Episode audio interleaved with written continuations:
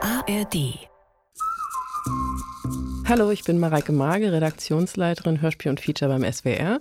Und mit mir sitzt hier Uta Maria Heim, die als Dramaturgin unter anderem für den Krimi zuständig ist. Und wir unterhalten uns, weil es nämlich Neuigkeiten gibt. Das kann man wohl sagen, ja. Mhm. Was ändert sich denn? Wir ziehen um in die ARD-Audiothek. Aber da waren wir doch vorher schon.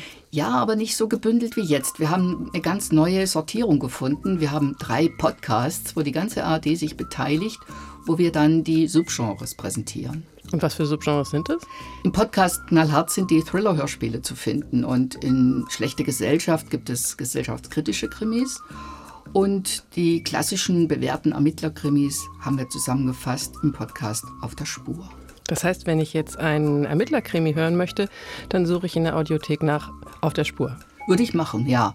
Also natürlich gibt es auch Ermittler in den anderen Genres, aber da sind eben die großen Figuren zu finden, die man auch immer wieder gerne hört. Dann hören wir uns. Wir hören uns in der ARD Audiothek.